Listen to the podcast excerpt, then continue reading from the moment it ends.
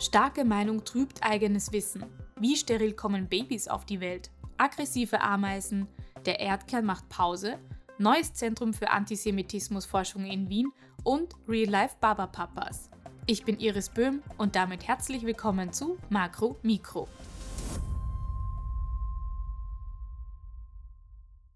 In der Bevölkerung gibt es immer mehr unterschiedliche Meinungen zu wissenschaftlichen und eindeutig belegbaren Erkenntnissen.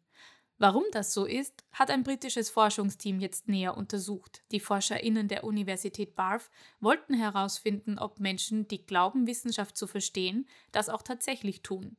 Dabei kam heraus, dass Menschen mit einer stark ausgeprägten Meinung dazu neigen, das eigene Wissen zu überschätzen.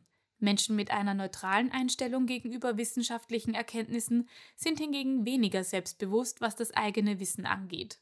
Psychologisch betrachtet ergibt das auch Sinn, denn um eine starke Meinung zu haben, muss man auch fest an sein Wissen über grundlegende Fakten glauben. Das bedeutet aber nicht, dass dieses Wissen auch tatsächlich vorhanden ist.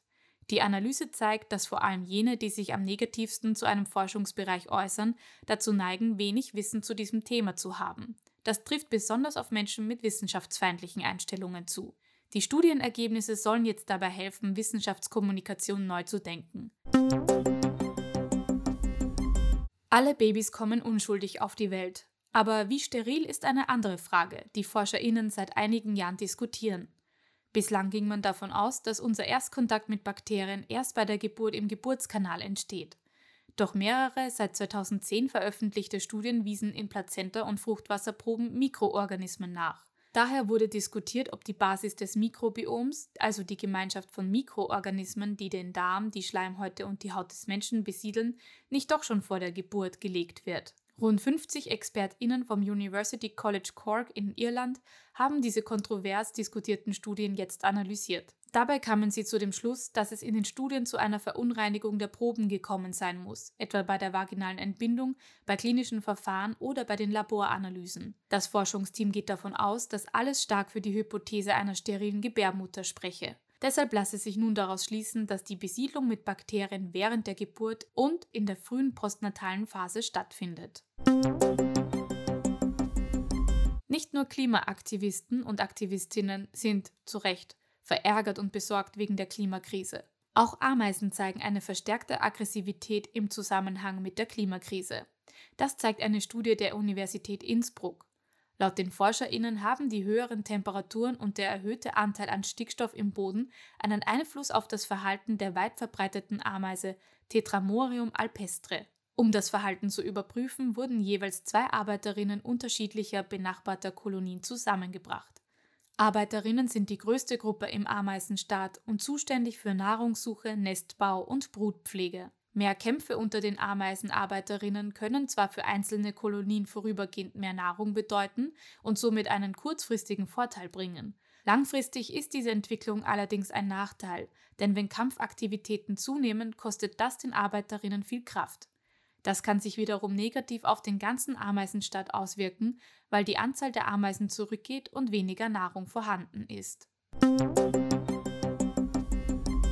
Scheinbar braucht auch die Erde mal eine Pause, Seismologische ForscherInnen der Universität Peking haben nämlich festgestellt, dass der innere feste Erdkern seit 2009 keine Superrotation mehr zeigt. Erdbebendaten beweisen, während er sich früher immer schneller drehte als der Rest des Planeten, steht er heute still.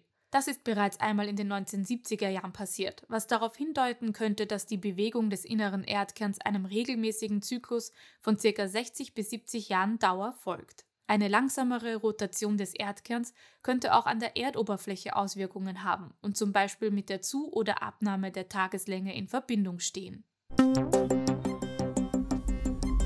Heute am 27. Jänner ist der Holocaust-Gedenktag, an dem wir an die 6 Millionen ermordeten Menschen durch die Nationalsozialisten gedenken.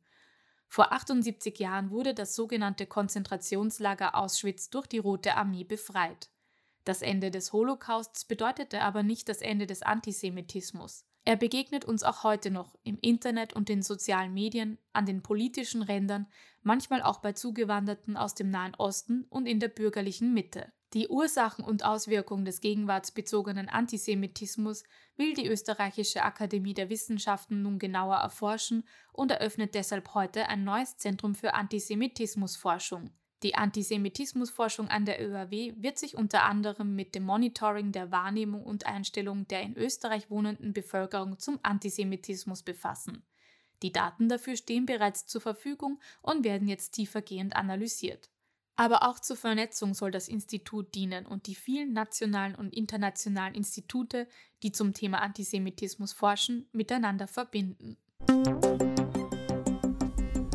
Und zum Schluss wie immer noch ein Fun Fact. In einem kürzlich veröffentlichten Video von ForscherInnen der Universität Hongkong kann man sehen, wie ein Mini-Roboter zwischen festem und flüssigem Zustand wechselt. Möglich ist das aufgrund des Materials des Roboters. Es wurden nämlich magnetische Teilchen in Gallium eingebettet.